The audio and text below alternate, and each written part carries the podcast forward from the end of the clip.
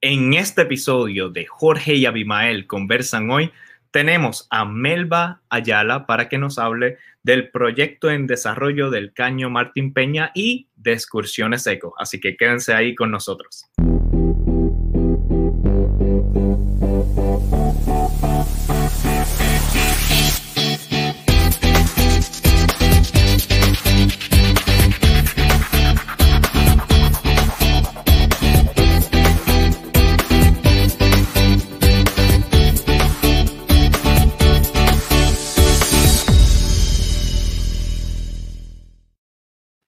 Bienvenidos a un nuevo episodio de Jorge y Abimael Conversan Hoy, tu programa digital donde la diáspora conversa con el pueblo de Puerto Rico y te queremos dar la bienvenida a este programa porque es un programa súper especial. Hoy estaremos teniendo un conversatorio con Melba Ayala para que nos hable del proyecto en desarrollo del Caño Martín Peña. Les recordamos que todos los domingos, aquí desde la diáspora, a la una de la tarde, hora de Los Ángeles, cuatro de la tarde, hora de Puerto Rico, estaremos conversando con invitados desde en la isla e internacionalmente. Para no perderte ninguno de nuestros episodios, no te puedes olvidar de seguirnos en nuestros canales de video de Facebook y de YouTube. Y muy importante, de presionar esa campanita para que recibas las notificaciones cada vez que nosotros subamos un video. Eh, Mel Bayala es una líder comunitaria que ha, empoderado a su comunidad creando y desarrollando diversos proyectos, como es la microempresa comunitaria Excursiones Eco. Así que la vamos a tener muy, muy, muy pronto. Eh, ahora le toca el turno a darle la bienvenida al coproductor y coanfitrión que me acompaña aquí todos los domingos, el escritor y activista social Abimael Acosta. ¿Cómo estamos, Abimael? Muy bien, y tú, Jorge, saludos a todas las personas que nos están viendo ahora en directo y a los que nos van a ver en las repeticiones del show. Además de que también las personas que nos están escuchando por el podcast, porque si quieren escuchar este formato a través de podcast, lo único que tienen que hacer es buscar Jorge y Abimael conversan hoy en cualquiera de las plataformas que aparece ahí abajo y miren, mientras está cocinando, mientras está paseando el perrito, mientras está haciendo otras tareas, también nos puede escuchar. Estamos como el arroz blanco. En todos lados. En todos lados. Donde quiera. Estamos en Facebook, en YouTube, en Twitter, en Twitch y en podcast, en todos lados. En todos lados. Oye, Abimael, bueno, que lo prometido es deuda.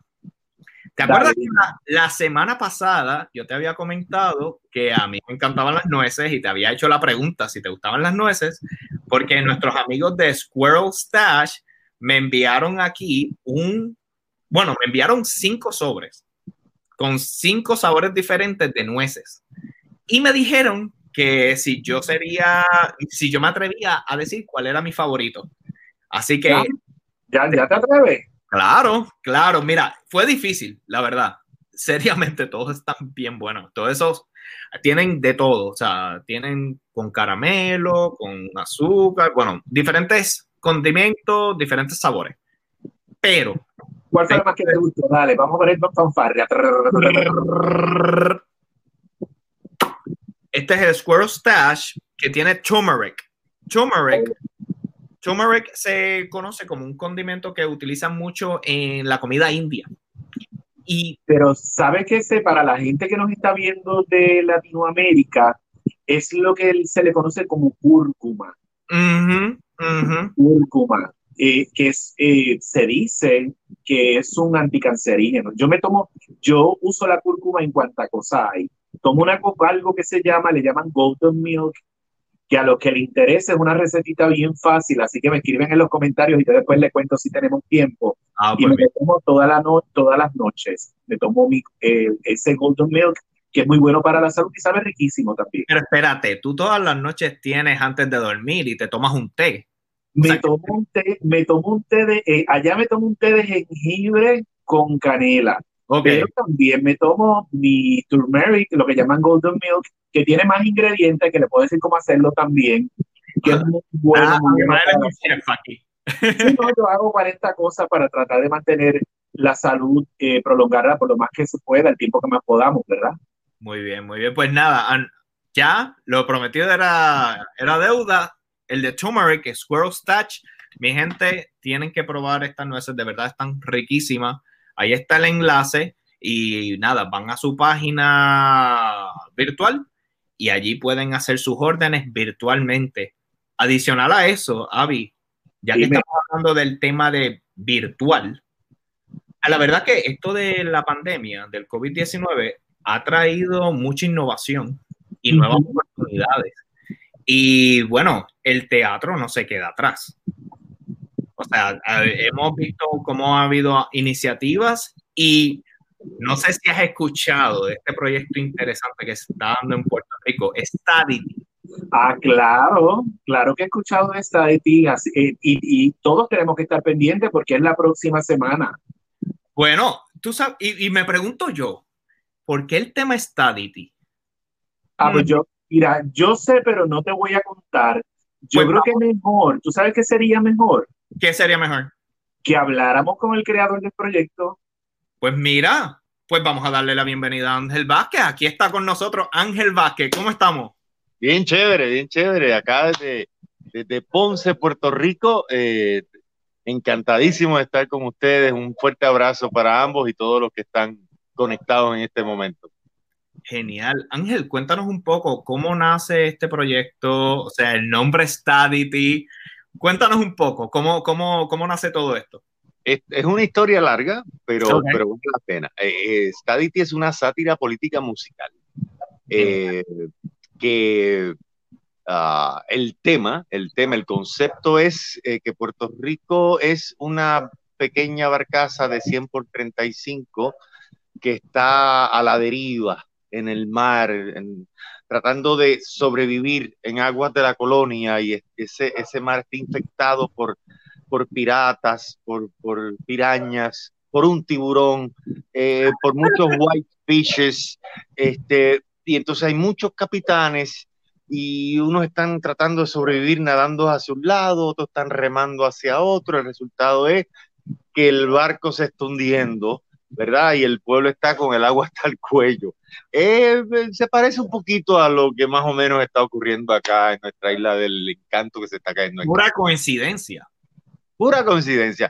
Entonces, está Aditi porque dentro de todo, pues, siendo una, una sátira política, por supuesto, una, una de las últimas eh, remedios que buscan los, los tripulantes, ¿verdad? Es eh, enviar un SOS, o en este caso, se le ocurre al representante PNP Junior Pérez enviar un mensaje a Washington eh, buscando la estadidad eh, como la solución a nuestros problemas. Pero como están en ese barquito, pues es, él se le ocurre enviarlo en una botellita de, cristal, ¿no? A ver si llega. E, y ahí es que va el mensaje adentro de Stadity, ¿no? Eh, y mm. además que eh, resonó mucho por, por, bastante tiempo y, y, se hicieron muchísimos memes, porque en realidad la palabra es statehood y él la utilizó mal y dijo stadity. Así que eh, si vamos a con una sola palabra que, que denote que, que, estamos satirizando, que estamos haciendo una comedia, pues ahí está, stadity. ¿Y quiénes están en el proyecto contigo? Ah, Cuéntame. Tenemos un elenco de lujo, tenemos a al primer actor eh, René Monclova, que hoy cumple años. Ah, eh, sí, está viendo. Sí, tenemos a otro actorazo que es Ernesto Concepción, eh, con quien yo hice sátira política por alrededor de 10, 11 años con los, guanes del pueblo. Sí, y ahora regresamos, es un junte que la gente estaba esperando. Eh, también tenemos a Cristina Soler, que es conocida como Titi Cristi, es muy conocidísima, excelentísima actriz y compañera. Tenemos a Carmín Boysolí, tenemos a Mario Roche, que además de un gran actor, y cantante es periodista, porque esto es un trabajo periodístico, ¿no? Que se hace, es teatral, pero también es periodístico porque tiene que ver con las noticias. Eh, bien interesante, tenemos una banda de, de siete grandes músicos dirigidos todos por el maestro Carlos Tato Santiago, que es eh, muy conocido, muy talentoso también, eh, y pues se, se, filmó, se grabó en, en, las diestras manos de, del maestro Gilo Rivera. O sea que lo que vamos a presentar ciertamente es un trabajo de, de muchísima, muchísima calidad. El talento que engloba este, este proyecto es, es enorme nos divertimos mucho. Fue un proceso diferente por la pandemia, el proceso de ensayo, el proceso de producción y todo eso, pero tenemos que reinventarnos, no podemos quedarnos de brazos cruzados, así que eh, lo lindo de este espectáculo que originalmente iba a ser presencial es que ahora lo pueden ver los boricuas y los latinos de todas partes del mundo gracias a, a que es virtual. O sea que me parece que es un, un proyecto muy interesante en ese sentido, que ya sabemos, porque nos han escrito gente que, que lo van a ver desde lugares tan distantes como Italia, este, como eh, eh, España y como Chile, México. Los Ángeles. Sí, sí, sí, sí, sí. Así que, así que estamos bien, bien entusiasmados este, con, con, con esta que comienza el próximo jueves 27 y corre hasta el lunes 31 de agosto. Eso es este jueves que viene ahora, ¿verdad, Ángel? Sí, este jueves, este jueves, sí, ya estamos a ley de, de cuatro días. Y si las eh, personas quieren, quieren ver la obra virtualmente, ¿qué tienen que hacer? Fácil, eh, eh, bueno, no tan fácil. Para mí es fácil, para algunas personas este sistema de, de utilizar el Internet no, no son tan diestros, por eso me tomo un momento para explicarles, ¿no? Usted busque en Google, lo puede ver en su televisor, lo puede ver en su, en su computadora, lo puede ver en su celular, eh, pero usted busque en Google, en verdad, abre Google, le pone gilotv.com, gilo con G de gato, gilotv.com. Ahí lo tenemos en pantalla. Sí, exacto, gracias. Entonces ahí cuando usted, eh, ¿verdad? Llega, busca gilotv.com, le va a abrir la página de escenario virtual. Y en escenario virtual aparecen unas fotos, unos videos, pero va a haber cartelera, la cartelera que ofrece el, escenario virtual. Eh, y usted le da ahí clic, le da clic encima y ahí le abre eh, eh, Stadity y le da encima Stadity y por ahí mismo usted compra y por ahí mismo usted puede ver el espectáculo musical. Claro, tiene que esperar al 27, porque no se venden los boletos hasta el mismo 27 de agosto, pero lo puede comprar el 27 para el domingo, o para el lunes, o para el viernes, o para el sábado. Este, así que eh, eh, en realidad es sencillo para muchos de nosotros, pero me tomo este tiempo para explicarle a los, a los que no son tan, tan este, tecnológicos, ¿verdad? Este, pero en realidad no es, no es complicado y si no, pues pida ayuda. Eh, estamos en esta nueva era, tenemos que aprender a, utilizar este, nuestros deditos en los teclados. Eh, honestamente, honestamente lo digo, ¿verdad? Es muy fácil. Google, gilotv.com. Aparece la pantalla que estamos viendo ahora mismo. Exacto. Y de ahí buscan para el 27, este jueves, 27, ver eh, la obra de teatro de manera virtual. Y si tiene dudas, busca el video de nuestro nuevamente y ahí está la explicación completa. Exacto.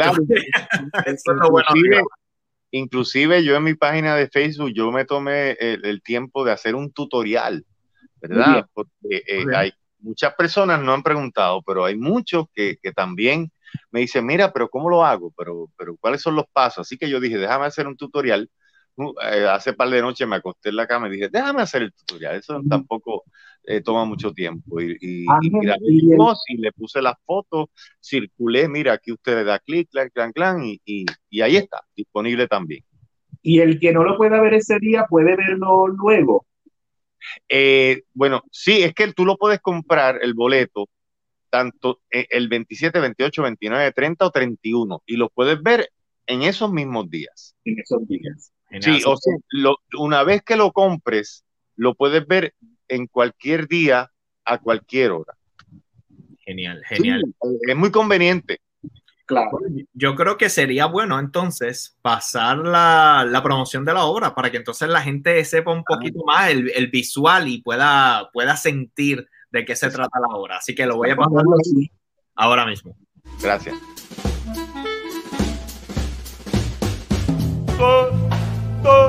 No estamos bien. El ganador es Ricky Rosselló. Dime la verdad.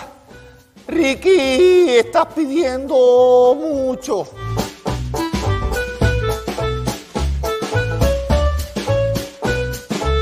La guandemia. Para evitar todo tipo de contagio, favor de observar las siguientes medidas de seguridad. Evite todo contacto con los políticos.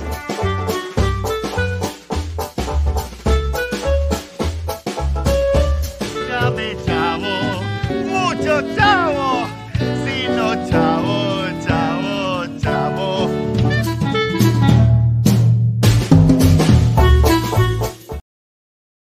Oye, oye, y bien es cierto que hay que cuidarse de los políticos porque todos les está dando COVID. Así es, así es, así es.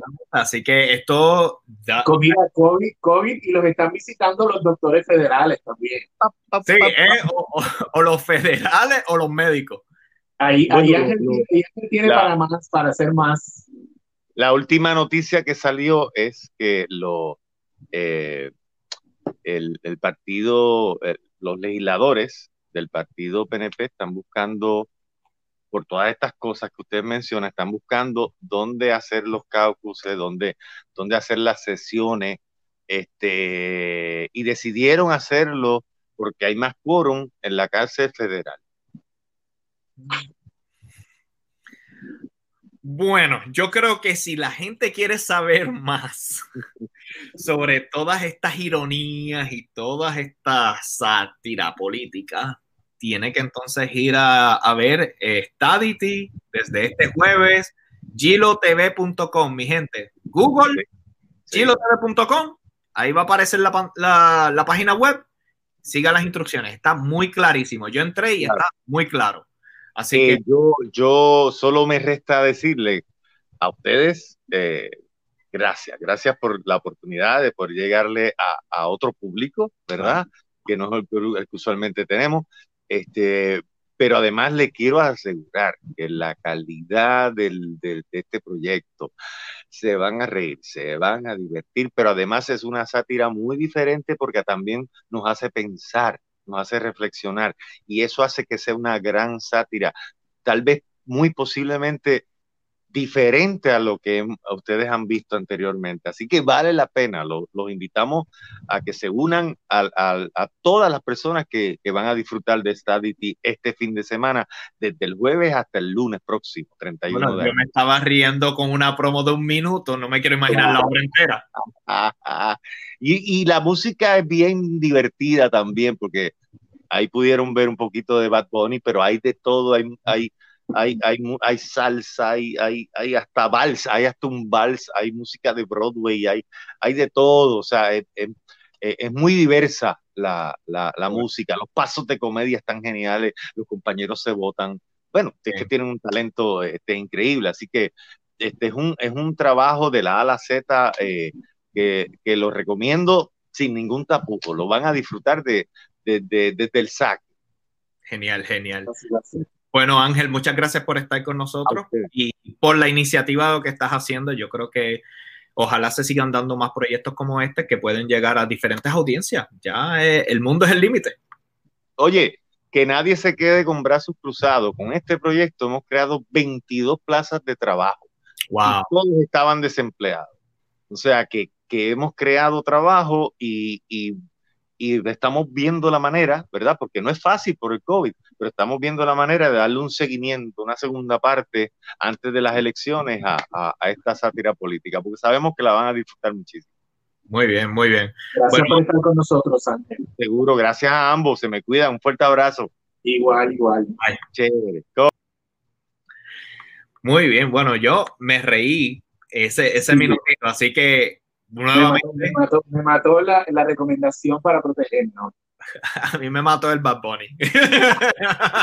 Pero bueno, ahora tenemos que ah, darle el espacio al tema principal de, de este programa, que es un, es un tema muy interesante, muy serio y muy necesario, ya que toca temas de eh, liderazgo comunitario, emprendimiento y conciencia social y ambiental. Así y desarrollo que, económico a la misma vez. Y desarrollo económico también. Así que le quiero dar la bienvenida oficialmente a Melba Ayala, que la voy a poner en pantalla ahora mismo. ¿Cómo estamos, Melba? Saludos, saludos, muy bien, muy bien. Gracias por la invitación. Gracias, Gracias a ti por estar con nosotros, Melba. Gracias a ti por estar con nosotros, Melba. Este, bueno, ¿qué tal si entramos de lleno a todo lo que estás haciendo, Melba, eh, Melba, disculpa, y como tenemos acostumbrado, Abimael, ¿qué tal si comienza la conversación? Melba, cuéntanos un poquito de ti. ¿Quién es Melba Yala? Cuéntanos, cuéntanos un poco para que la gente que no te conoce conozca un poco más de ti, de Melba Yala, la persona. Pues mira, eh, yo nací en Estados Unidos, llegué a Puerto Rico con nueve años. Eh, desde entonces vivo o viví la mayoría de mi adolescencia en la barriada de Israel. Me crié eh, entre la casa de mi abuela, diferentes casas que nos fuimos mudando con mi mamá, eh, criada con madre soltera, ¿verdad? Mi madre prácticamente estuvo la mayoría de nuestro tiempo criándonos a los dos, a mi hermano mayor y a mí, y luego cuando tuvo a mi hermana menor también. Así que me crié en la barriada. Recuerdo el huracán George cuando uno caminaba por ahí de presentado a mirar cómo fueron las inundaciones. Este, y ya de adulta tuve a mi hija también en la barriada, así que mi hija hace la quinta generación de mi familia en esta comunidad. Eh, y pues las oportunidades me permitieron, ¿verdad?, hacer algo por mi comunidad. Así que a mí siempre me gustó la naturaleza desde que llegué a Puerto Rico. Mi, referencia, mi referencia a algo de naturaleza era Fern Gully, era la única película que yo conocía. Eh, referencia de naturaleza, cuando llego a Puerto Rico voy al yunque por primera vez y voy a los ríos, empiezo a disfrutar de la playa, de otras cosas y me empezó a gustar mucho y pues la vida me dio oportunidades que me llevaron a, a, terminar haciendo las cosas que estoy haciendo hoy día que me apasiona muchísimo. Así que me dedico a enseñarle a la gente lo que es la naturaleza eh, y tratar siempre de meter un poco de conciencia social y conciencia ambiental en todo lo que hago. ¿Y qué estudiaste, Melba? Pues curiosamente yo estudié comunicaciones. Mi, eh, ¿verdad? Mis ocho años mayores de estudio, desde noveno grado hasta graduarme de bachillerato, fueron en comunicación audiovisual. Eh, primeramente, pues lo que era producción técnica de radio y televisión en la Escuela Juan José Osuna. Y luego en la universidad, pues fui, fui estudiante de la Escuela de Comunicaciones, donde estudié un bachillerato en comunicación audiovisual y pude entonces practicar un poco más, ¿verdad? En, en, lo profesional, lo que había aprendido ya en la escuela superior. Luego, para el 2009, decido estudiar ecoturismo, ya que llevaba tres años haciendo ecoturismo y no estaba realmente preparada académicamente para eso, sino que lo hacía por pasión. Eh, así que antes de graduarme del bachillerato hice un certificado en ecoturismo y a eso es lo que me he dedicado realmente, a pesar de que tengo un bachillerato en comunicaciones, a lo que me he dedicado ha sido la naturaleza.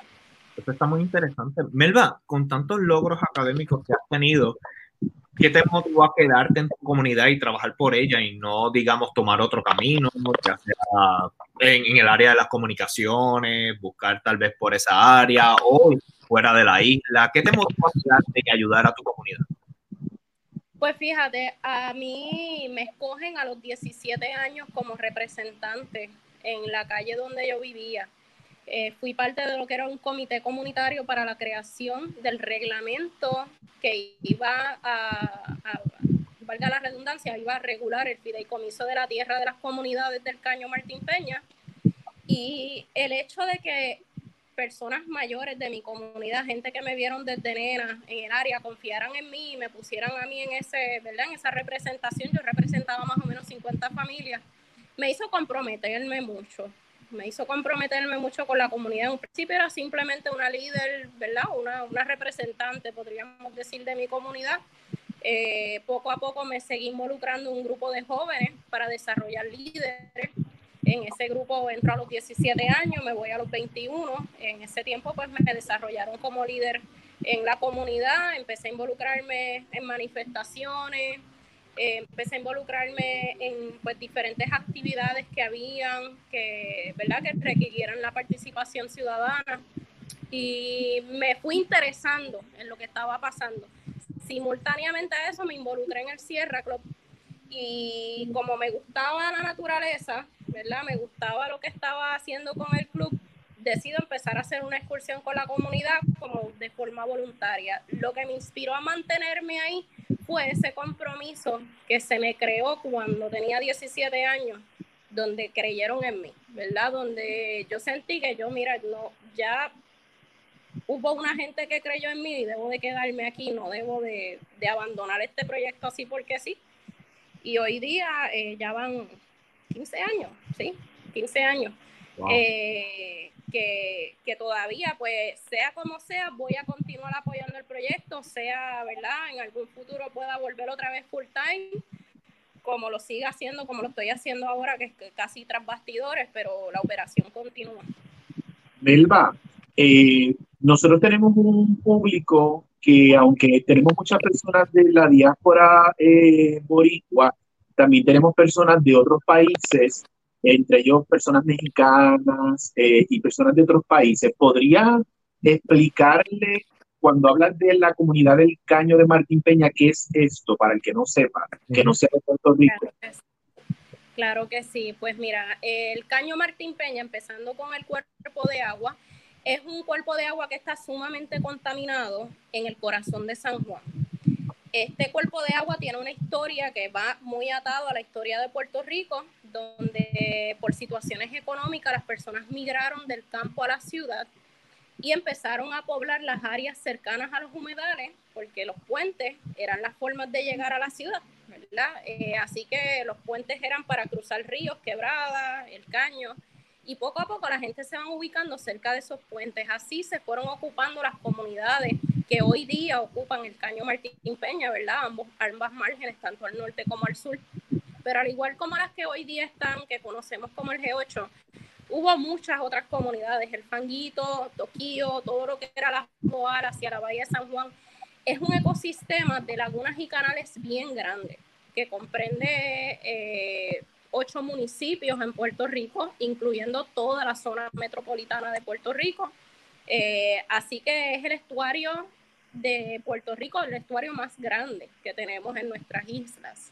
Eh, y es el único estuario tropical que está bajo la EPA en Estados Unidos, ¿verdad? El único estuario tropical que tenemos bajo agencias federales, eh, donde realmente se está trabajando con muchos proyectos como estuarios nacionales.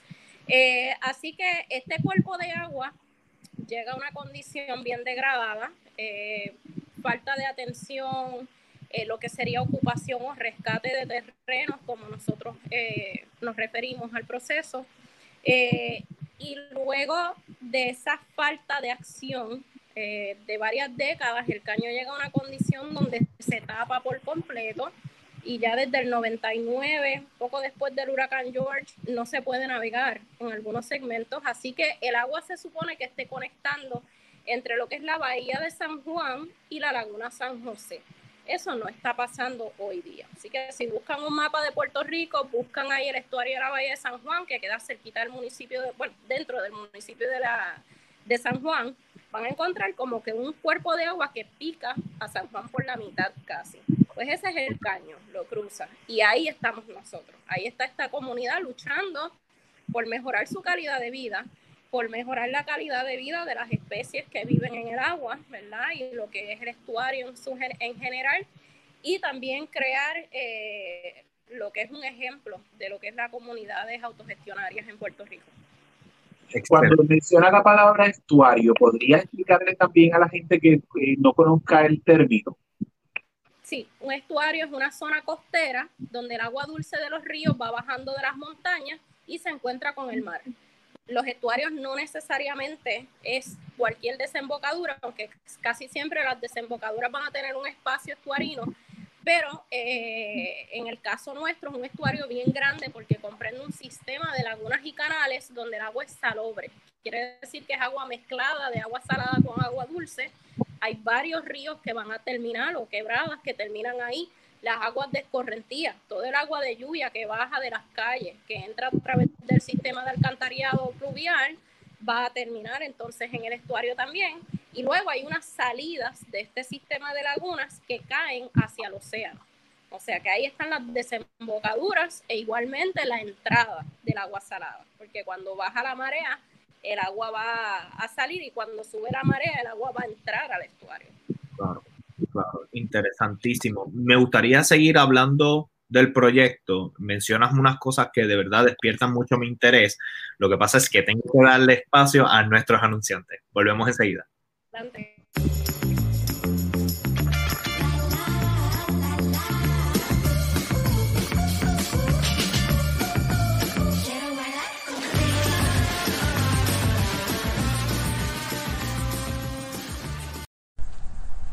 Hola, mi nombre es Juki Ramos y este es mi canal de YouTube, Mi Golf.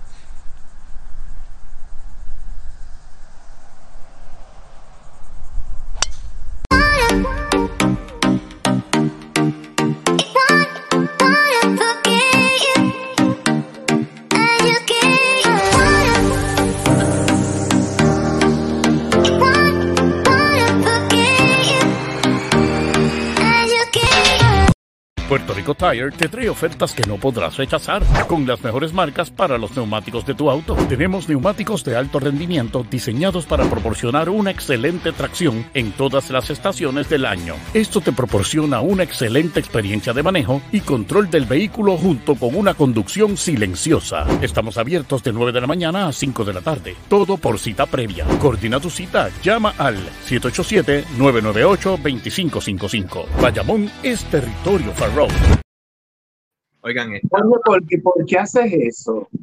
¿Qué? Yo tengo hambre y acabo de ver esos hamburgers de Extreme Burger. Bueno, mira.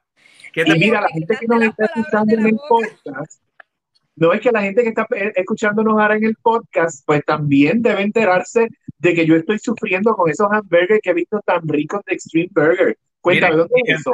La gente que está en el podcast, de verdad los invito a que vean el visual, porque se ve esa carne tan jugosa, esa lechuga tan fresca, ese tomate ahí con todo ese sazón y todo si eso. yo quiero, quiero comerme un Extreme Burger de eso, ¿qué tengo que hacer si estoy en Puerto Rico? es extremadamente fácil. Vas a Caguas, a la plaza de recreo de Caguas, y ahí Ajá. está Extreme Burger de Palmer, de la plaza, la plaza de recreo Palmer. Y ahí Ajá. está el kiosco. Miren, mi gente, ellos los tratan a ustedes súper chévere. Obviamente, yo estoy en Los Ángeles, pero yo iba a la plaza de recreo de Caguas porque soy de Caguas. y iba para allá. Y aunque no fueran de Caguas, estos van allá y los atienden súper bien. Y ya ustedes vieron, o sea, la comida que ellos ofrecen. Bueno, pues en cuanto pase todo esto de la pandemia, yo voy a viajar a Puerto Rico, ir a Caguas a comerme una eso. Muy bien, muy bien. Eh, adicional a eso, también quería comentar, mientras estaba pasando los anuncios, la comunidad está muy activa en las redes sociales. Queremos dejarles saber que le vamos a dar espacio a ustedes y le vamos a mostrar sus comentarios para que entonces podamos, podamos reaccionar a los comentarios y hablar un poquito con, con la comunidad, ¿ok? Muy bien, excelente. Pues vamos a continuar con la conversación. Melba, habías hablado uno, unas cosas que a mí me despertaron mucho el interés, eh, especialmente en el caño Martín Peña, mencionas el tema de la contaminación. Eh, ¿Hay algún proyecto o algo que se esté haciendo para solucionar ese problema actualmente? Bueno, hay un proyecto de desarrollo que se está llevando a cabo. eh, son, como quien dice dos proyectos que trabajan con el Caño Martín Peña.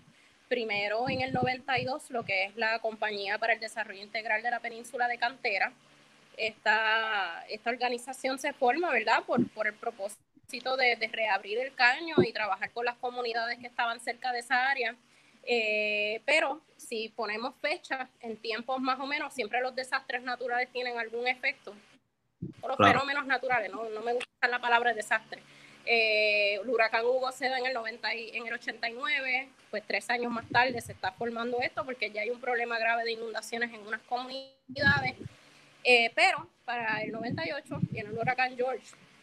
Y entonces ese sistema, ese ecosistema que ya estaba bastante saturado, estaba bastante eh, tapado, empeora. Y entonces en vez de ser solamente unas comunidades las que se inundan, empiezan a a ser más las comunidades que se inundan y se crea un segundo proyecto eh, eh, que es el que ahora mismo está corriendo con todo el proceso de planificación, coordinación de trabajo eh, dentro de todos los temas que tengan que ver con realojar familias, creación de viviendas, comunicación con nuestros fideicomisos de la tierra en la comunidad, desarrollo económico comunitario. Ese proyecto termina siendo lo que hoy es el- la corporación del proyecto Enlace del Caño Martín Peña, que es desde el 2004, aunque se comienza a planificar desde el 2001 por las comunidades.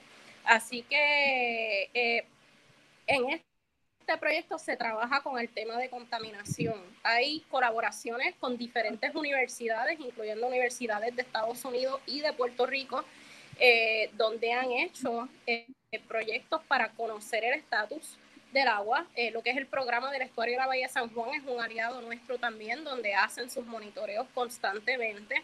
Eh, ahora para este próximo sábado es el monitoreo, el Día Internacional de Monitoreo de Calidad de Agua, que van a haber varias estaciones posiblemente en el área del estuario y estoy, eh, estoy muy segura que en el Caño tendremos alguna estación. Así que son, son diferentes aliados que se logran a través de la corporación del proyecto Enlace y también la compañía de cantera eh, para poder entonces ir trabajando el tema de la contaminación. Tanto así que hasta microempresas se han creado para trabajar con el problema de la basura. Así que un ejemplo de eso es eh, Martín Peña Recicla. Melba, mencionaste hace un ratito y quiero que nos des un poco de luz para las personas que no sepan a qué te referías cuando hablaste del G8. Porque yo pensé como en los presidentes, cuando los presidentes Sí. se reúnen, Estas reuniones internacionales. Sí, sí. Sí, el tema, el tema, eso eh, eh, eh, hacía tiempo que no nos mencionaban, o por lo menos en, lo- en los foros que yo he estado, que no nos mencionaban eso de la, de la potencia. Eh, pues mira, el G8 literalmente lo que significa es grupo de las ocho comunidades aledañas al Caño Martín Peña. Somos ocho comunidades que estamos ahora mismo en esta batalla, ¿verdad? Para mejorar eh, el ecosistema y, y trabajando en conjunto con el gobierno. Eh, así que G8 es una organización de base comunitaria. Tiene entre 11 y 12, no estoy segura el número ahora mismo, entre 11 y 12 organizaciones que son más pequeñas dentro de las ocho comunidades del Caño. Cada cual trabaja independiente, pero como G8 también trabajan juntas algunos proyectos que van a afectar a toda la gente del Caño. Eh, así que el comunidades G8 es de gente completamente voluntario, refiriéndose a ese cantito, aproximadamente una milla cuadrada alrededor del caño. ¿Y cuáles son esas comunidades fuera de la barriada de Israel eh, que la conozco, verdad? Eh, trabajé allí un tiempo. Fue, aparte de esta, ¿cuál es otra? Pues mira, en el sur del caño, comenzando desde la laguna San José, o sea, de este a oeste, tenemos la barriada de Israel, eh, perdóname, eh, sí, barriada de Israel la primera. Después está Buenavista a Torrey, Las Monjas y Parada 27. Y en el norte tenemos a Cantera, barrio, eh, Buenavista Santurce, un conjunto de barrios, barrio, varios barrio obreros que está Barrio Obrero San Ciprián, Marina y Oeste. Así que esas vienen siendo las ocho comunidades. Dentro de lo que es el G8, te estoy mencionando nueve porque Barrio Obrero son como quien dice tres eh, barriadas diferentes, pero lo que es Oeste y San Ciprián las unimos en el proyecto.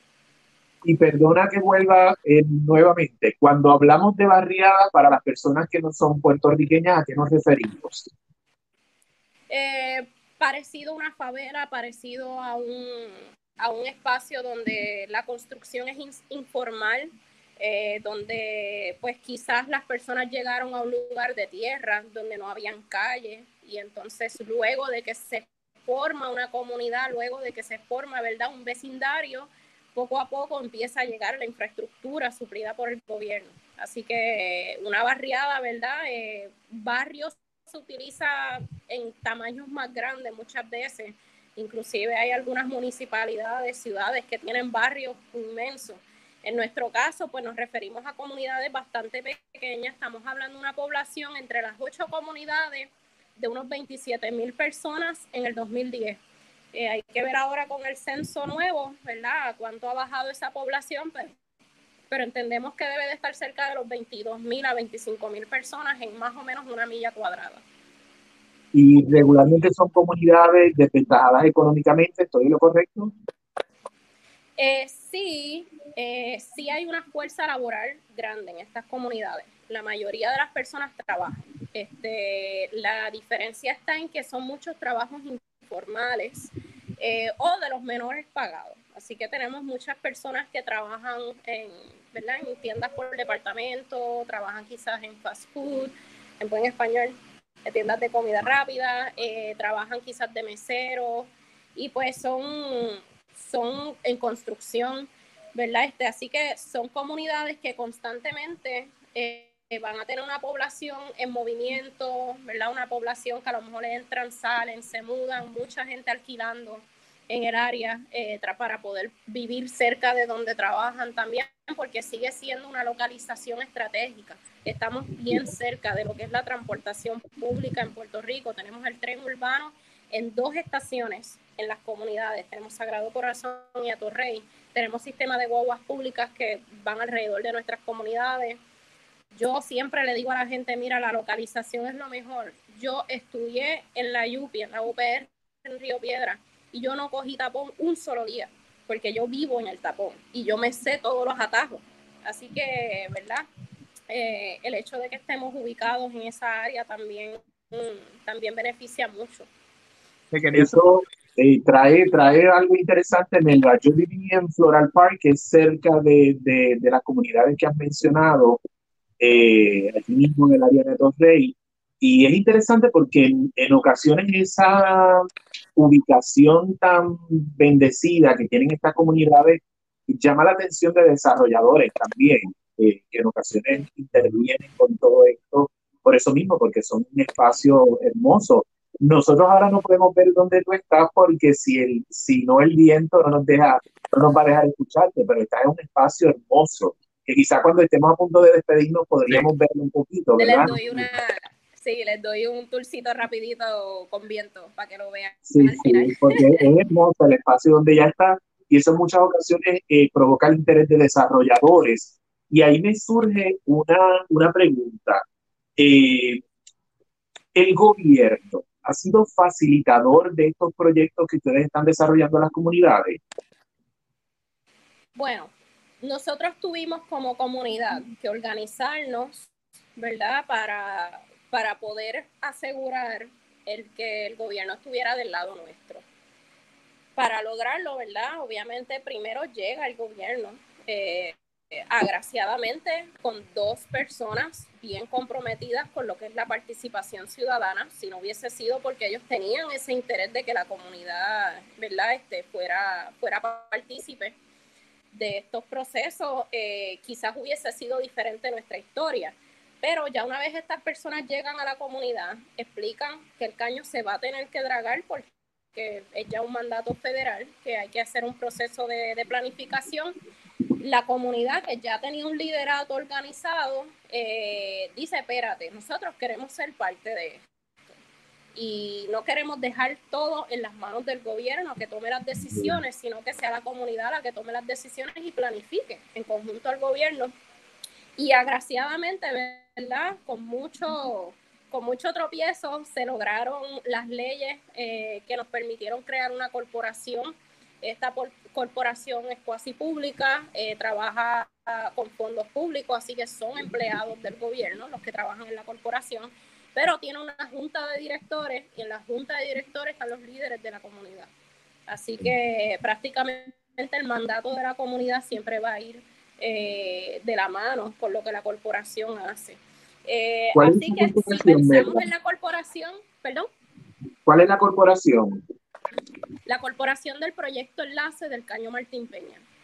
Este, así que si pensamos en la corporación, el gobierno en ese nivel no es un tropiezo.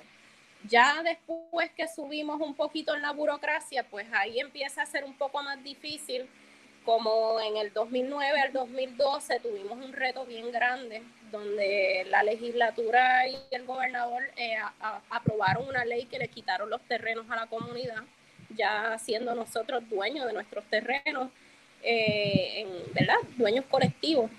Y tuvimos ese reto bien grande, poder recuperar las tierras fue un reto eh, han habido muchos atropellos eh, en cuestión de difamar a las personas que trabajaban con nosotros, que trabajan con nosotros, difamar eh, a los mismos líderes comunitarios. pero yo creo que la mayoría de estos problemas se han dado en lo que es la politiquería, ¿verdad? Y nosotros como líderes siempre tenemos ese cuidado de quitarnos nuestro sombrero político y ponernos nuestro sombrero de líder. Nosotros hemos tenido la gran característica de que dentro del G8 los representantes siempre hay una diversidad de, de, de, personas que le interesan diferentes partidos políticos eh, y nunca nos atamos a ninguno, nunca nos atamos a que no, pues si esto nos ayudaron este año, vamos a votar por ello. No, nosotros sí le dejamos saber a la comunidad quién colabora con nosotros y quién nos está poniendo el tropiezo. Eso es todo, con nombre y apellido. Este, pero eh, aparte de esas politiquerías, pudiera decir, pues el problema más grande ha sido que los fondos no se han visto como algo prioritario. El caño no se ha visto como una prioridad. Eh, así que sí necesitaríamos mucho más apoyo del gobierno para que mueva ya este proyecto de una vez y que las cosas, ¿verdad?, que faltan por hacerse se puedan hacer. proyecto que se suponía que ya para el 2013 se haya terminado.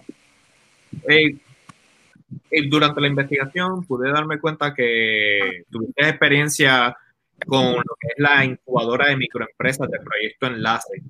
Hay personas que a lo mejor no están familiarizados con lo que es una incubadora como tal. ¿Pudieras explicar qué es eso y cómo fue tu experiencia? Pues mira, la incubadora que todo el mundo conoce es la que cocina un bebé cuando nació todavía sin terminar de cocinarse, ¿verdad? Eh, así que pues ¿verdad? un proceso de apoyo a ese, a ese desarrollo natural donde el bebé se supone que está terminando ¿verdad? En, sus procesos de, fortalecer sus pulmones y todo.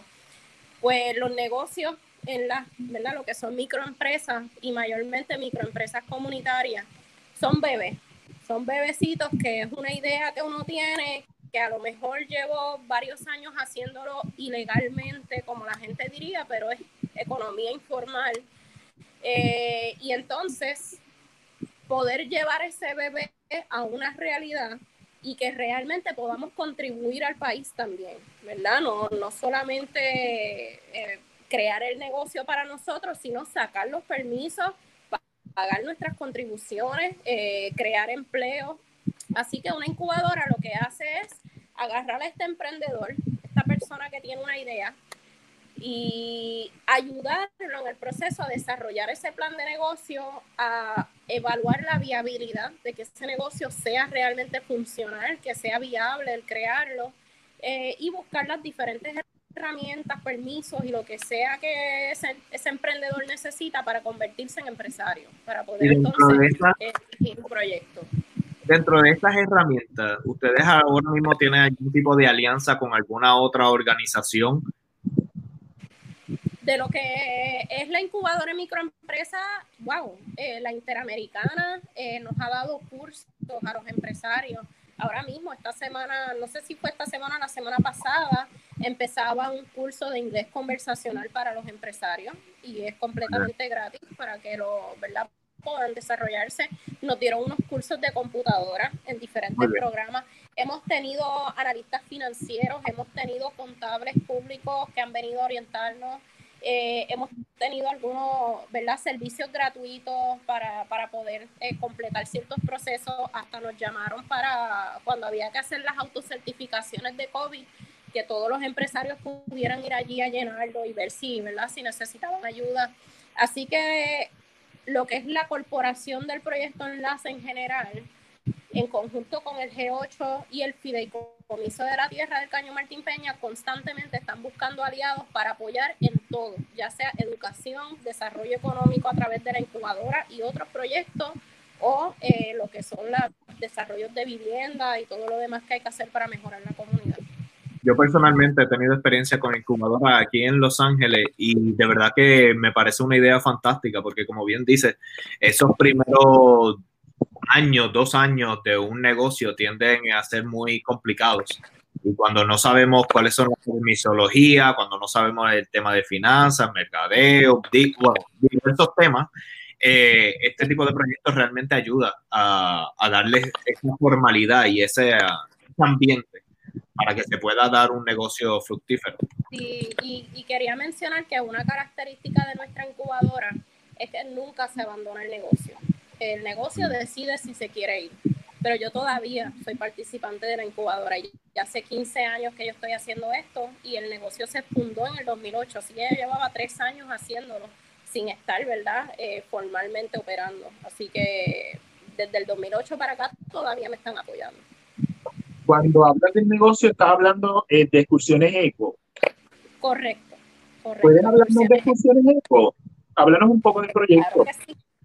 Pues mira, Excursiones Eco es una microempresa comunitaria. Eh, yo la fundé en el 2008, comienzo a trabajar eh, para el 2009, si no me equivoco, con Alba Lacen, que es casi una socia. Lo que pasa es que yo ni siquiera sé cómo convertirla en socia realmente en el gobierno, ¿verdad? Si tengo que ir al Departamento de Estado y venderle acciones, yo no sé cómo es, pero es prácticamente una socia.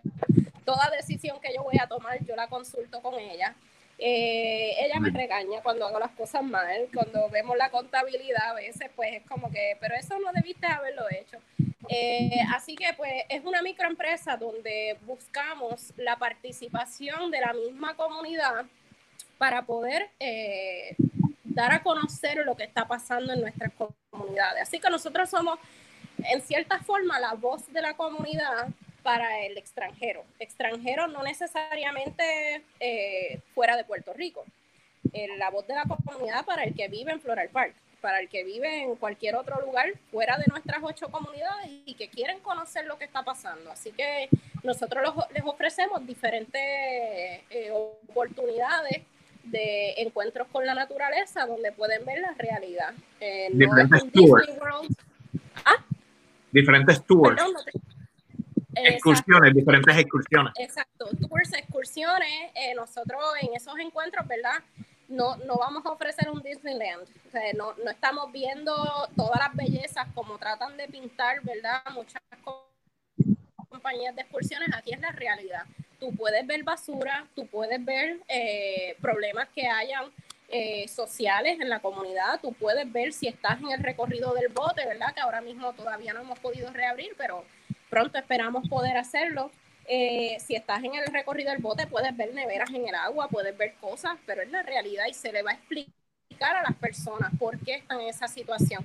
Curiosamente, ahí en la pantalla veo Bicicaño, que es otra iniciativa que nosotros apoyamos y parte de este, este embeleco de tener una incubadora de microempresas es que nosotros somos todos eh, aliados. Así que Bicicaños fue un proyecto que yo eh, fui parte de los asesores para la creación del proyecto por la experiencia que tenía ya de turismo eh, y pues por unas bicicletas que ya se habían adquirido en aquel tiempo. Y luego el proyecto siguió desarrollando, se adquirieron unas bicicletas mejores y hoy día es otro proyecto comunitario. Y yo lo tengo en mi página, por si acaso a alguien le interesa, yo no saco ni un centavo de esa venta es simplemente publicidad directa para que ellos puedan también hacer sus ventas a través de mi plataforma. Esto está genial. Yo veo aquí también luna llena en el estuario. Eso está, eso es más romántico y todo. Estoy loca por hacerla de nuevo. Sí, esa, esa llevamos ya par de añitos que tuvimos que dejar de ofrecerla pero ya este año cuando vayamos a empezar con el COVID, que estamos esperando que recursos naturales abra, abra de nuevo navegación eh, eh, navegación recreativa, que ahora mismo no se permite, eh, pues pudiéramos volver otra vez a ofrecerlo. Así que tanta esa como la de navegación al estuario estamos ahí esperando. Está genial. Lo único que la gente tiene que hacer literalmente excursioneseco.com y aquí encuentran toda la información tan pronto esta situación del COVID se arregle, yo voy a Puerto Rico, voy a agarrar un par de excursiones con ustedes. Eh, quería preguntar, precisamente porque traes el tema de, del COVID-19, ¿cómo el COVID-19 ha afectado esta situación de las excursiones y los proyectos que ustedes tienen? Pues mira, nosotros estábamos viendo en popa este año. Eh, yo estaba felicitando a todo el mundo, estábamos bien contentos, moviéndonos con un montón de cosas. El 27 de febrero se hizo una excursión bien chévere con gente internacionales, donde creamos unos contactos. A raíz de eso, he publicado un artículo mío en, en el Sierra, en la revista Sierra hace, hace poco, eh, el 24, creo que fue el 24 de febrero, también tuvimos una escuela Montessori con 30 estudiantes y nosotros estábamos como que bien pompeados, como que wow, este año de verdad que la cosa va bien. Eh, tanto así que yo todavía no recuerdo un año donde ya en febrero yo estuviera pagando eh, la retención del 10% a las personas, ¿verdad? Los contratistas míos. Y ya en febrero yo estaba pagando, aunque solamente se pagaron 26 pesos, pero fue lo que se llegó a retener en ese momento. Eh, pero para nosotros como microempresa era un año bien chévere. Y de momento, pues, todo cerró. Eh, agraciadamente, la mayoría de nuestros trabajadores tienen otro trabajo en el caso de los que no tienen trabajo, son pescadores comerciales y la pesca comercial no se ha cancelado. Así que yo siempre he estado tratando de contactar, ¿verdad? Los he llamado. Cuando me dieron el incentivo de los 1.500 dólares, le envié 70 dólares a cada uno para que, ¿verdad?, puedan tener eh, algo, pues, pues, si no tenían compra, lo que fuera, ¿verdad? Yo sé que no es mucho, pero pues tratar de ayudar un poco. Eh, pero por lo menos eh, nos hemos mantenido en comunicación, estamos bien positivos, ya nos hemos preparado, hemos comprado lo que necesitamos para poder comenzar a operar. Lo que nos falta es saber que ya podemos operar para tirarnos unos tours de prueba, ver el distanciamiento, ver cómo nos sentimos bajo el sol con las mascarillas eh, así que son, son cositas que queremos probar eh, para poder entonces lanzar ya eso de nuevo. Eh, así que pues podría decir que nos afectó como empresa, pero a nivel individual seguimos unidos. Somos un grupo que trabajamos ya hace bastante tiempo, siempre entran pescadores nuevos, pero somos cuatro guías, intérpretes en la comunidad y aproximadamente unos 7, 8 pescadores en las comunidades que pues, también trabajan con nosotros desde la vía de pescadores aquí en Lagunero, donde estoy. Aquí en pantalla estoy compartiendo el, artículo que se hizo de Sierra, ah, de National Magazine of Sierra Club. Muy interesante, los invito a que lo vean. Eh, de verdad que eres un orgullo para todos nosotros, estás creando visibilidad eh, de tu comunidad y todos estos proyectos que estás creando son muy, muy, muy importantes, de verdad que sí. Jorge. Muchas gracias. Cuéntame, Avi. Creo que sería bueno, antes de que pasemos al resto de las preguntas, eh, hay comentarios de la gente. Sí, ahí está la comunidad activa. Hablando de la comunidad del de, Caño Martín Peña, tengo la comunidad. Un segundito quizá para ver los comentarios de la gente. Sí, vamos, vamos. Buena idea. Yo espero que nadie me esté regañando. Vamos a... Está tu mamá por ahí. Ay, mami, te amo. Saludos, saludos Bueno, vamos, vamos, a darle, vamos a darle visibilidad a los comentarios. Tenemos aquí a Flor Santiago García que nos dice, lamento informarles que la barriada de Israel está bien abandonada, comenzaron y nunca acabaron. Ese fue uno de los, de los comentarios. Así que nosotros pues lamentamos escuchar eso. Espero, esperemos que si hay alguien también del gobierno que esté escuchando este programa, que tome cartas sobre el asunto. Y si hay algo que está creando este programa, es esa inspiración al liderazgo comunitario y inspirarlos a seguir hacia adelante. Tengo aquí a Alejandro Silva, nos dice, Melba es una de las personas que me motivó a hacer mi trabajo. Hablando de inspiración, Melba. Alejandro, wow hablando de inspiración. Muy bien, muy bien. Tenemos aquí a Carlos Ramos, nos dice, te apoyamos Melba Ayala. Este, él, mismo nos comentó, vivan las comunidades y la autogestión. Aquí estamos 100% de acuerdo con ese comentario. verdad que sí. Tengo aquí a Melba Nieves. Saludos, Abimael. Es la mamá de Melba Ayala. Saludos, Melba. Saludos, gracias por estar conectada aquí con nosotros. mami se acuerda muy bien de Abimael. No lo mencioné, pero él fue profesor o maestro mío en la escuela superior. Muy bien, muy bien. Excelente estudiante, Melba. No, pues, excelente. Excelente estudiante que fuiste, Melba. Ay, gracias. Y excelente líder que eres. Sí, Ah, sí. aquí tenemos aquí a Liz Crowley que nos dice, loco por llegar a Puerto Rico. Así estoy yo.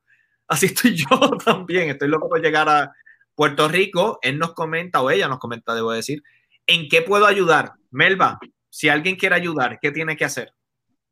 Pues mira, el G8, lo- que es grupo de las ocho comunidades del Caño Martín Peña, tienen página a través de Facebook donde los pueden contactar. Igualmente, si mi contacto está a través del programa, me pueden escribir al inbox. Vamos a escribirlo aquí mismo, vamos a escribirlo Con ahora. las organizaciones.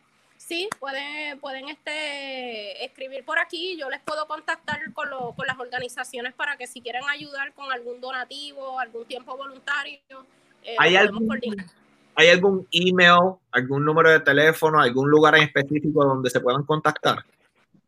Eh, bueno, la corporación ahora mismo no sé si tiene un teléfono remoto. Eh, lo mejor sería dar contacto mío para entonces ponerlos en contacto con las personas de, de la comunidad. El 787 565 565 0089.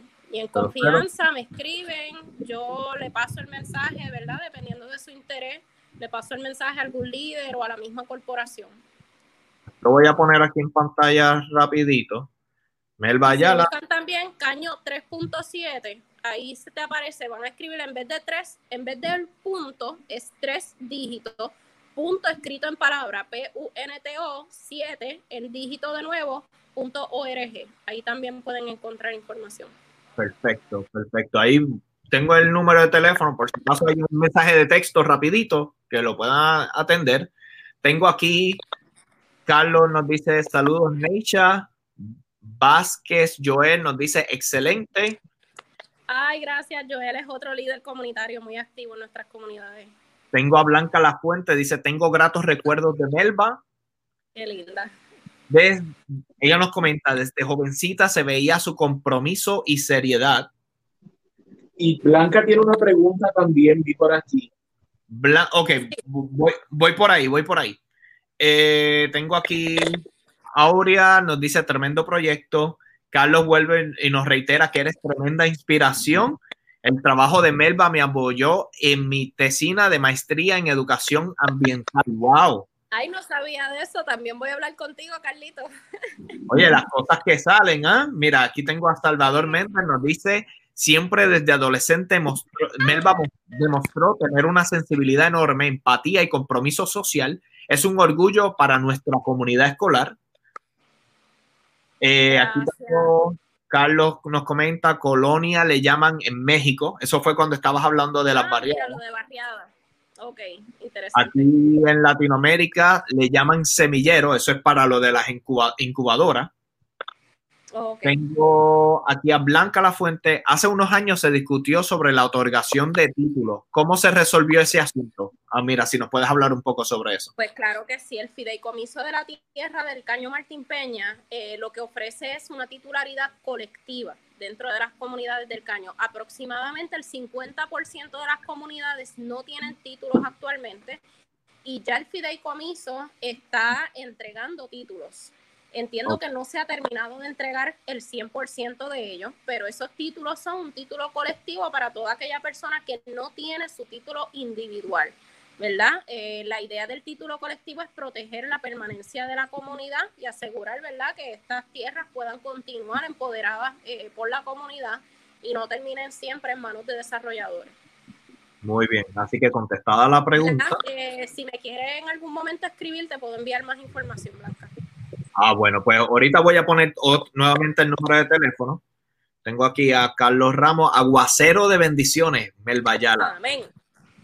Oye, eh, tengo una preguntita sobre cómo está la situación de la tormenta, eh, pero eso va más adelante. Eh, tengo aquí, te amo, mi orgullo. Muy bien. Muy bien, Melba, mucho más éxito, te apoyamos. Tengo aquí a Nilsa Montane, excelente guía, muy profesional, una emprendedora. Oye, Melba, la gente te Es ama. que Nilsa, Nilsa, yo trabajé con ellos en la compañía el Yunque Tours, tremenda compañía, me dieron una oportunidad muy buena de desarrollo con la naturaleza allá. El- eh, me acuerdo que el dueño me dijo, tú eres un diamante, en inglés lo voy a decir, you're a diamond in the rough. Y me it's not permitió desarrollarme en el ecoturismo. Y a partir Bueno, de ahí, yo ¿verdad? Ya yo tenía mi negocio, pero no era tan buena. Aquí yo estoy viendo un diamante que brilla por luz propia. Gracias. De verdad que sí, la, la comunidad se está aquí desbordando en los comentarios. Y dentro de un ratito volvemos a darle tiempo a la comunidad, pero ahora yo voy a agarrar a Melba otra vez. Melba, estuve viendo un, un reportaje en una eh, revista de los Estados Unidos eh, donde hablaba de tu integración con lo- el Buenavista Community Garden. Eh, ¿Qué era esto del Buenavista Community Garden? A mí me llamó mucho la atención eso que vi, pero me gustaría que tú nos explicaras. Bueno, lo que es las comunidades en general, tienen varios proyectos de huertos comunitarios. El primero Explica. que se crea, perdón, Que nos expliques sobre eso. sí, pues los huertos comunitarios es un espacio que se rescata dentro de la comunidad con el propósito de redirigir el, el uso, ¿verdad?, de ese terreno, evitar que se convierta en un vertedero clandestino, evitar que quede simplemente un terreno baldío. Eh, el primero que se crea es el, el huerto comunitario de las monjas y Buenavista a Torrey. En ese huerto, eh, pues hay muchas historias muy bonitas que en las excursiones hablamos con ellos y paramos en ese huerto. Está el huerto de Buenavista Santurce, está el huerto de la barriada de Israel.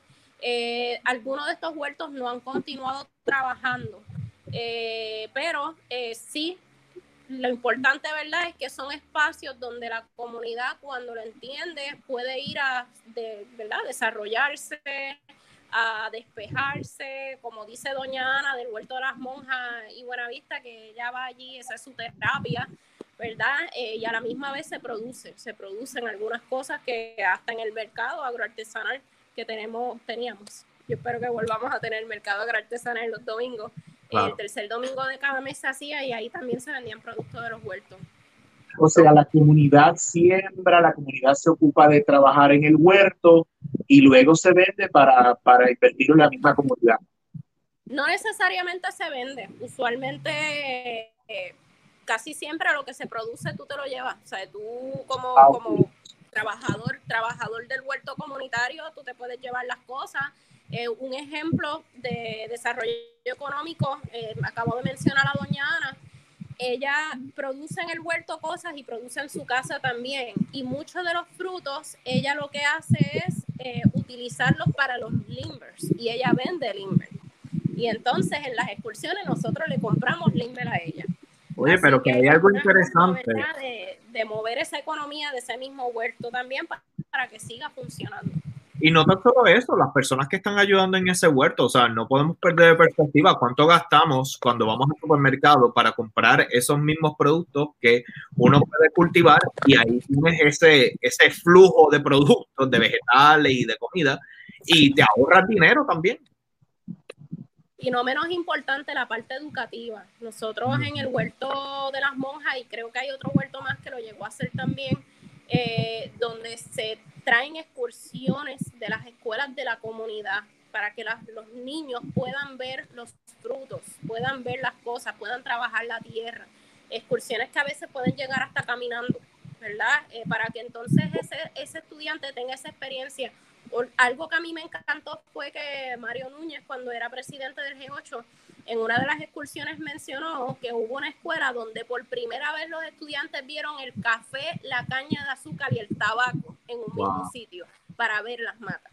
Y yo digo, esa historia es algo que a mí se me paran los pelos diciéndolo. Es algo que a mí desde, desde chiquita me lo están diciendo en los libros de historia. Y no fue hasta que yo llegué a ese huerto que yo pude ver qué rayos era una caña de azúcar, porque nunca lo he visto y la vi ahí por primera vez. Eh, el tabaco tampoco lo conocía. Una pregunta un poquito más de actualidad, digamos. Eh, debido a lo que está pasando ahora mismo con la tormenta, Laura, eh, ¿cómo, ¿Ha afectado eso en, en algo del caño? Eh, Lo mismo que me estás hablando de los huertos, ¿ha afectado en algo eso? Bueno, las comunidades nuestras siempre se inundan. Eh, aquí es un problema de, ¿verdad? De, de infraestructura, donde la infraestructura necesita cambiarse. Las tuberías que llevan el agua de drenaje hacia el caño están completamente tapadas de fango. Así que eso hay que, hay que limpiarlo completo, cambiar la tubería para permitir que el agua salga hacia el caño y el caño se tiene que dragar también para permitir que el agua fluya hacia la bahía San Juan, hacia la laguna San José.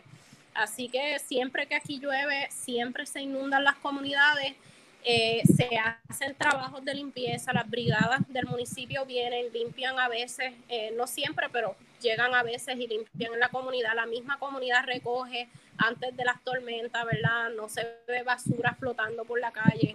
Eh, en el caso, ¿verdad? Cuando se ven las inundaciones, no es que se tapa de basura, es ya un problema de infraestructura, así que sí, eso es un problema y lamentablemente desde el huracán María todavía hay, ¿verdad? Hay familias donde han tenido problemas con su casa que no han podido terminar de arreglar y eso va a ser un problema que, que ¿verdad? Que va, va a continuar hasta que se pueda seguir trabajando poco a poco con cada una de las familias. Pero esta tormenta No. por lo menos sin inundaciones. Y aún así, ustedes siguen adelante, lo que muestra la resiliencia de todos ustedes. Eso es así. Yo quiero- estoy muy orgullosa de ser parte del año. Y quiero recordarle, o a recordarle a algunos y decirle un dato importante para los que lo desconozcan. Melba en el año 2014 fue una de las ganadoras del Environmental Quality Award. En el 2014 eh, fue eh, galardonada con este premio. ¿Nos puedes hablar de lo que es este premio y qué fue lo que te hizo merecedora de él? Pues mira, yo creo que lo que me hizo merecedora del proyecto es lo que ustedes han escuchado hoy, yo creo, ¿verdad? Eh, no, no soy una persona que me encanta mucho como que hablar de, la, de esas cosas así, porque como que soy un poco tímida para eso. Pero, eh, pues mira, el, el premio lo que trata de reconocer es que una iniciativa a nombre, ¿verdad?, de alguna persona, una organización, eh, puede llevar una calidad ambiental su propósito es que la calidad ambiental mejore. ¿verdad? En el caso de excursiones eco, nosotros siempre hemos tenido, y en mi caso personal, ¿verdad? Siempre hemos tenido en mente que hay que tratar de crear conciencia a las poblaciones que menos están ayudando en la conservación, ¿verdad? Eh, y muchas veces esta ayuda no llega porque no es una prioridad, no es una prioridad económicamente, no están para estar dando, ¿verdad? Dando viajes, dando eh, donaciones, eh, no, quizás no tienen el tiempo para estar muy activo en cosas, así que tan pronto uno agarra una familia que viene, tan pronto uno agarra un grupo de estudiantes, lo importante es que ellos se lleven un comportamiento que ellos hacen que van a cambiar. ¿verdad? Y, y, el que uno hace eso siempre, ¿verdad? La gente poco a poco lo van reconociendo. Y el proyecto, yo entiendo que, ¿verdad? La, la razón por la que me dan ese, ese premio es por ese compromiso que siempre tuve en la, en la comunidad eh, y que continúo teniendo, ¿verdad? Y trato, trato de desarrollar a otros intérpretes ambientales para que puedan seguir dando, dando la batalla allí, dando la voz de la comunidad, aunque de aquí a yo no sé cuántos años yo no esté, que ese negocio pueda continuar. Muy bien. ¿Qué mensaje le podrías dar tú a personas de otras comunidades fuera del área metropolitana de San Juan que quieran eh, empoderar sus comunidades y echarlas hacia adelante? Porque este tipo de proyectos que, que ustedes tienen eh, del G8 y todo esto que estás haciendo eh, de, de, empresa, eh, existe la posibilidad de que se replique en otros lugares de, nuestra, de nuestro país o de las personas que nos ven en otras partes del mundo, que viven en comunidades que también podrían eh, emular lo que se está haciendo. Pues mira, yo creo que lo más importante es aliarse con organizaciones en las comunidades y si no existen, ¿verdad? Si son comunidades que no están organizadas, fomentar que la, la comunidad se organice. Lo que es este, tener un liderato comunitario firme que puedan proyectar misiones, visiones, que puedan proyectar objetivos que quieren, metas que quieren lograr en ese año, eh, que empiecen a trabajar en el proyecto, ¿verdad? Que ellos quieran trabajar cada año para lograr cosas y a medida que esa población está trabajando con la comunidad y tú te vuelves aliado de ellos, tu proyecto puede salir, porque siempre y cuando, ¿verdad? Tú tienes un interés de bien común, no un interés de lucro propio, lucro personal, pues se van a sentir cómodos de trabajar contigo. Así que yo creo que la, la parte más importante es que sean comunidades organizadas o primeramente fomentar esa organización para que haya un liderato, para que haya una gente en la comunidad que apoye en tu proyecto y así cuando tú te las ves de caín, como dicen, cuando te las ves bien malas, vas a tener gente detrás de ti que van a, darte, mira, tranquila, que tú vas a salir de esta, vamos, ¿qué necesitas? Así que eso es lo que yo creo que les puedo aconsejar. Te quería hacer una pregunta. Eh, aquí tuvimos en este mismo programa a Ángel Vázquez, el actor Ángel Vázquez, con su proyecto de Stadity y está llevando todo a, las plataformas digitales debido a lo de la pandemia y eso. Las, las plataformas digitales, entiéndase redes sociales, páginas web, te han ayudado a darle visibilidad a tu proyecto. Bueno, tengo varias ideas ahí. Ya hay varios proyectos que se me han ocurrido y que, ¿verdad? Empecé a planificar con los muchachos no los hemos trabajado al nivel público todavía, porque no, no me atrevo, todavía no lo veo en la calidad que he visto a otras compañías lanzar productos, pero hay tours virtuales. Y si nos pudiéramos lanzar a ofrecer la excursión de nosotros virtualmente, eso sería un boom. Es algo que ya tenemos grabaciones hechas, ¿verdad? Ya tenemos, yo tengo más o menos una idea de lo que quisiera decir en el, en el proyecto y es cuestión de ponerme a hacer un libreto. Hacer un libreto, ya libretos yo sé hacerlos, así que yo puedo hacer un libreto, planificar eh, cada escena, qué musiquita quiero de fondo, cuándo voy a cambiar una imagen por otra, eh, qué información voy a decir, qué no, cuál va a ser el tema interpretativo que se va a dar.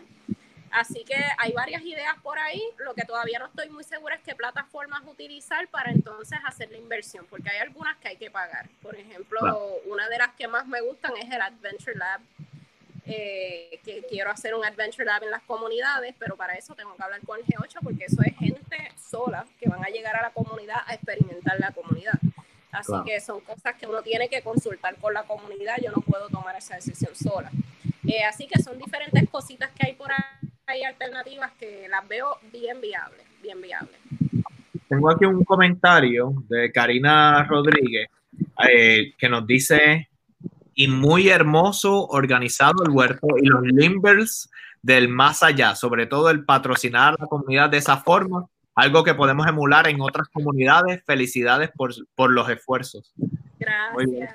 el, el, amor y el cariño que te llega, Melba, solamente demuestra la gran líder que eres que, has demostrado. Eh, aquí en Jorge y Abimael conversan hoy, nuestro compromiso es darle el espacio a personas como tú, que están haciendo proyectos significativos, que ayudar a, tener mayor visibilidad y que ojalá más personas emulen y básicamente te, tú seas inspiración para ellos y que puedan y que puedan nuestra, nuestro país seguir saliendo hacia adelante. Así que aquí siempre tienes un espacio. Volvemos, este, aquí nosotros, comunidad, y bueno, y cuando invitamos a los políticos, pues, ¿qué estás haciendo por la comunidad? Correcto, para eso es que los tenemos. Para eso es que los tenemos. muy bien, muy Gracias. bien gracias a ustedes por la oportunidad, de verdad, este, sigan sus pasiones, al que le apasione algo, búsquela, mi pasión ha sido la naturaleza y llevo 15 años siendo intérprete ambiental, eh, tengo, ¿verdad?, la, la, bendición de poder trabajar tanto en excursiones eco como una organización en Puerto Rico que está bien, bien... Eh, eh, adelante con todo esto de lo que es la conservación, que es el Fideicomiso de Conservación de Puerto Rico y para la naturaleza. Así que tengo la oportunidad de ser parte de muchas cosas que están pasando lindas y, es porque seguí mi pasión. Mi pasión fue la naturaleza y las comunicaciones y por ahí seguí y por ahí voy. Me quedo. Y para, y para decirnos adiós antes de que te vayas, ¿nos puedes mostrar un poquito del, del espacio tan Sí. maravilloso en el que tú estás? Que no hicimos, Vamos le, a- le aclaro al público que no hicimos la entrevista ahí por el viento. Sí, pues van a tener un poquito de backlight cuando salga ahora y un poquito de sonido de micrófono. Si me quieres apagar el micrófono en confianza, si molesta mucho. No, que la gente escuche el aire. La laguna. Déjame ver si se puede ver. Ajá. Ay, más o menos. Allá abajo se ve el Teodoro Moscoso. El puente Teodoro Moscoso. Se ve el muellecito que tenemos aquí que los muchachos utilizan para pescar artesanalmente. Hay varios de los muchachos, Arturo, uno de los muchachos que más trabaja aquí en la villa. Y tenemos pues la, la hermosa laguna completa de lo que es la laguna San José. Ahora este, esta semana comenzamos a arreglar los techos después del huracán María. Eh, no sé si pueden ver detrás de mí aquel edificio verde. Ajá, Le falta todo el techo y se fue con el huracán. Y ahora es que al fin eh, llegaron los fondos y se va a comenzar a trabajar eso. Así que estamos aquí, una villa de pescadores de la comunidad, donde los mismos botes de aquí son los que usamos para las excursiones. Los muchachos que quieren ser parte del proyecto, yo les abro las puertas y les digo, pues dale, cuando tú puedes. Y le cojo los teléfonos y empezamos a trabajar juntos. Genial. Las personas que quieran comunicarse, pusimos el número de Melba, pero también en la descripción de este video y en la descripción de este podcast va a estar el enlace de excursiones eco. Van ahí y buquean, como dice eh, ese, ¿cómo es? De, español a inglés, buquear, que significa básicamente hacer tu cita y, disfrutar, y disfrutar de nuestro Puerto Rico. Gracias. Bueno, Melba, un placer haberte tenido aquí con nosotros, así que muchas gracias y sigue adelante. Que se repita. ¡Uh! Claro que sí. Luego. ¿Qué ejemplo? ¿Qué ejemplo? Sí, sí, sí. De verdad que sí, eh, uno se le llena el corazón cuando ve personas así que, que están creando proyectos, están innovando, están emprendiendo. El, el tema de las incubadoras me parece un tema muy interesante que se debe de explotar mucho en, Puerto Rico porque sí es cierto, eh, abrir un negocio es un riesgo y bueno, y estar en un ambiente donde la gente, este, diversas eh, disciplinas te ayudan a crear ese proyecto como debe ser, pues debe ser algo que se fomente y bueno, o sea, yo quedé súper complacido con la conversación que tuvimos con, con Melba y se nota el amor que le tienen a Melba en las redes sociales. Importante también, Jorge, eh, tanto este proyecto eh, del G8 y el proyecto que está llevando Melba eh, a nivel personal, como los comedores sociales, como la cooperativa hidroeléctrica de la montaña, son eh, modelos de, que nos dicen a nosotros de que básicamente la solución de la mayor parte de los problemas de los que nos quejamos están en nuestras comunidades. Eh, hay que fomentar todo esto de lo que es la base comunitaria, lo que es las comunidades unirse para trabajar por sus propios eh, intereses y luego de ahí, sobre todo, organizarse como habló Melba, porque de esta manera tienen un poder desde el punto de vista político. Y cuando digo político, es un poder de que esa gente que tiene el control de las posiciones de poder en el gobierno van a ver que esta gente son muchos que están organizados y pueden subir y bajar gobernantes. Y, y, entonces eso los pone en una posición mucho más fuerte en el momento de negociar con estos sectores que tienen intereses desde el punto de vista político. Yo voy a hacer un señalamiento que es importante que lo sepamos porque eh, las elecciones son en noviembre. Eh, este problema que hubo con el fideicomiso de la tierra del Caño Martín Peña, eh, que mencionó Melba, ella no lo dijo, pero yo lo voy a decir, la administración en ese momento era la administración de Luis Fortuño. El, el comisionado residente en aquel momento era Pedro Pierluisi. En la Cámara eh, estaba como presidenta Jennifer González y en el Senado estaba Tomás Rivera Chávez. Eh, es importante que nosotros en el momento de tomar decisiones electorales recordemos el pasado, recordemos todas estas cosas y le exijamos a los líderes. Eso es sumamente importante que le exijamos a los líderes. Claro que eh, sí. Para de qué lado están, si están del lado de las comunidades, para que tuvieran eh, el, el, poder de trabajar con ellas, o si están del lado de los desarrolladores para eh, sacar a la gente de las comunidades y tener esos espacios para los desarrollos. A mí me que es importante eh, que no las olvidemos. Ok, Melba no, no lo dijo, eh, estas palabras no son de ella, estas son mis palabras, eh, porque es importante que se sepa. La próxima semana también vamos a seguir trabajando con la cuestión de, del desarrollo de labor social y labor comunitaria. Y vamos a estar conversando con José Carlos Figueroa del proyecto Hogar de Integración Social. Eso es el próximo domingo. Vamos a estar con- conversando con él sobre este proyecto. Y otra cosa, les quiero decir a las personas que nos están viendo de Puerto Rico que si usted quiere ver al candidato alcalde de su pueblo o a los candidatos alcaldes de su pueblo, aquí en Jorge y Abimael, conversanos y escríbanos. Escríbanos para decirle, para decirnos a nosotros qué candidato usted quiere ver, porque le vamos a prometer que le vamos a traer a los candidatos alcaldes de los pueblos para que conversen con nosotros, nos hablen de sus plataformas políticas, se enfrenten a las preguntas que nosotros vamos a tener y a las preguntas de usted como eh, votante, porque el proceso de las elecciones es un proceso que debe ser el de votación, ¿verdad? Informado. Y nosotros aquí tenemos ese compromiso de hablarle de todos esos proyectos que las comunidades están realizando, lo que está haciendo nuestra gente, que es a lo que yo le pongo fe realmente para el desarrollo de Puerto Rico. Y el proceso electoral es importante porque tenemos que saber quiénes son esas personas que le vamos a dar nuestra confianza con el voto, qué han hecho antes y qué podemos esperar de ellos en el futuro. Así que tengo que adelantarle que ya un candidato alcalde eh, lo tuvimos. Bueno, esto no es adelantarlo porque ya sucedió, ya no solo tuvimos un candidato alcalde de la capital de San Juan, que fue Manuel Natal Albero, conversamos con él, él nos presentó su plataforma, se enfrentó a nuestras preguntas, eh, que no fueron nada fáciles.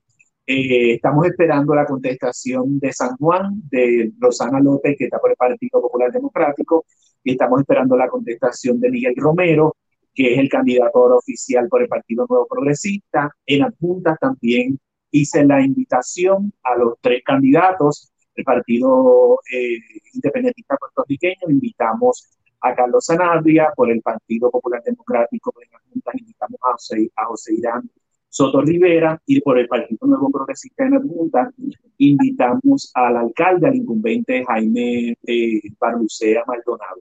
Todos fueron invitados.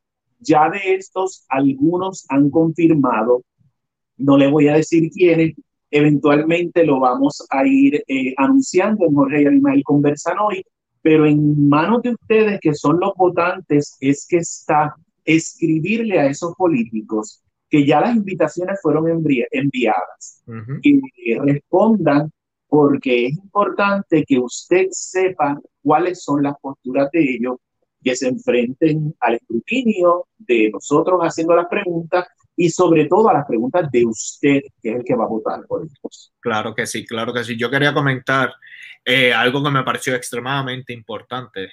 Fue lo que ella dijo de que ellos tienen una junta de directores que, de la comunidad que trabajan con el gobierno, pero el gobierno no es que dictan y mandan en lo que sucede en esa comunidad. Para eso tienen esa junta de directores y mi llamado precisamente es que si se van a organizar, tengan esa junta de directores porque como bien dice Abimael, eso crea en ustedes un poder político y político no es político partidista, es un poder de, de, llamado, de, de, tener una gente detrás de, del movimiento o de la organización, debo de decir, para que esos políticos no estén en el comfort zone y se den un poder, y un poder de convocatoria que se tiene cuando, cuando hay este tipo de organización comunitaria, se tiene un poder de convocatoria que es importante para que te escuchen, para que los medios te escuchen, cuando tú quieras hacer un planteamiento, para que esos políticos entiendan que tú tienes un poder de convocatoria y un poder fuerte en tu comunidad,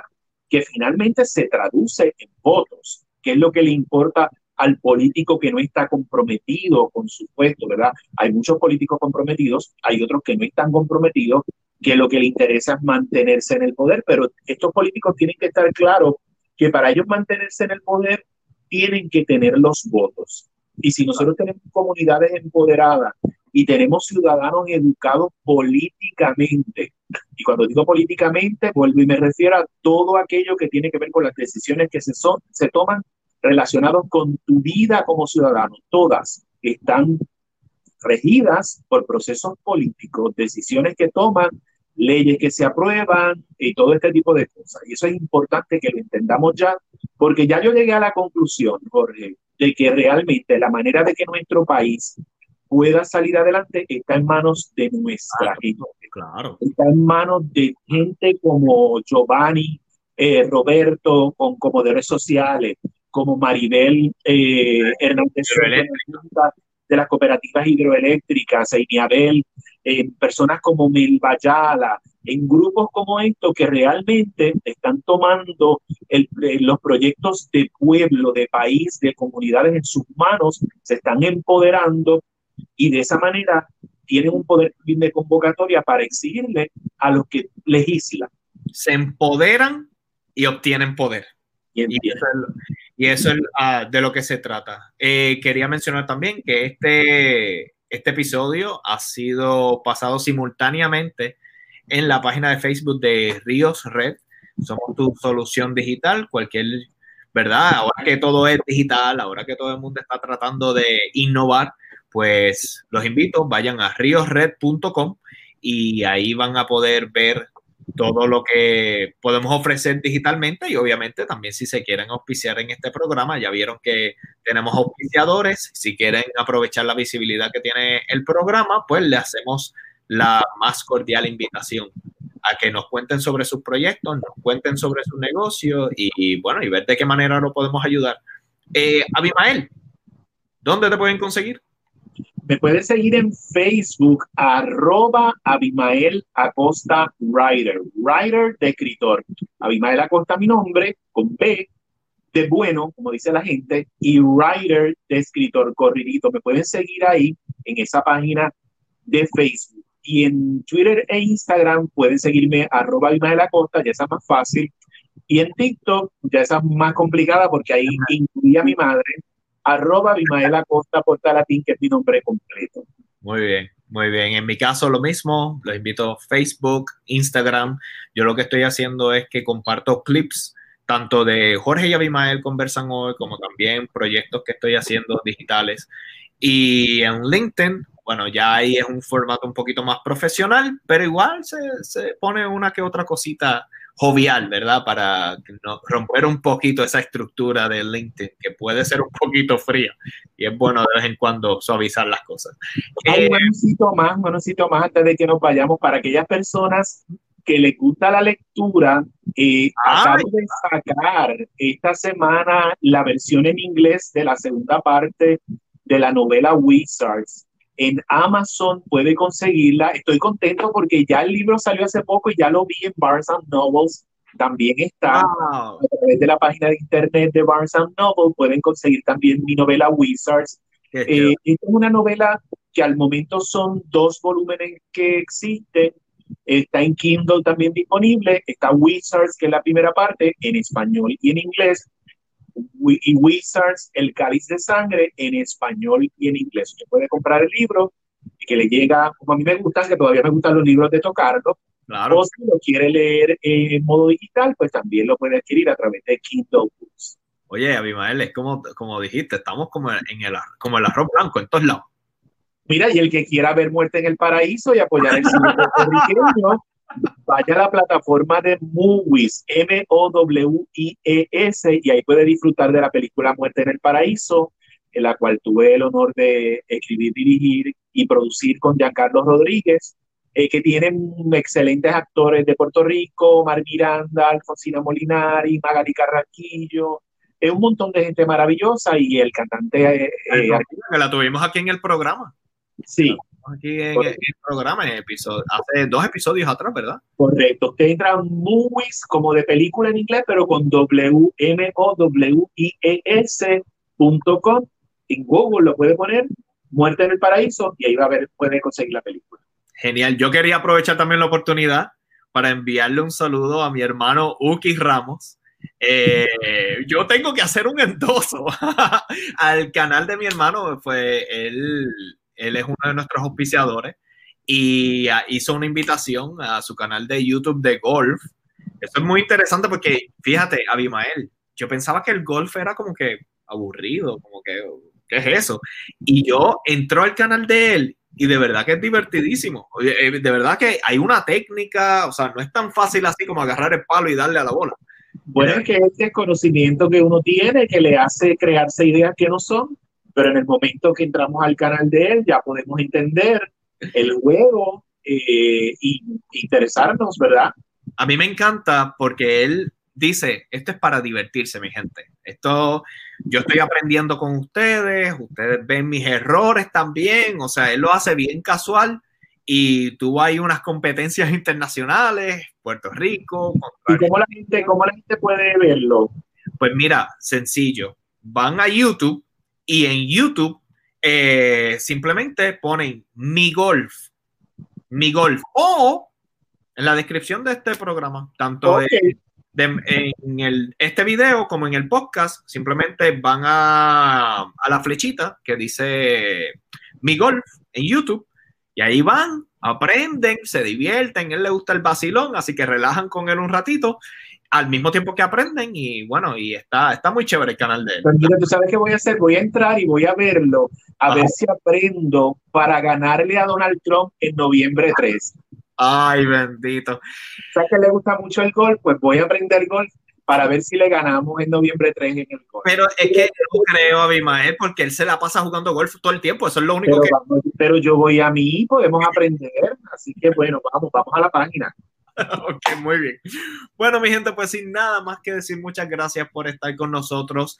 Aquí le damos el espacio a todos esos líderes comunitarios de que nos hablen de sus proyectos y como dije anteriormente, entonces a los políticos le decimos, oye, ¿qué está pasando? Mira, mira este proyecto que está pasando aquí, porque ¿cómo lo vamos a ayudar?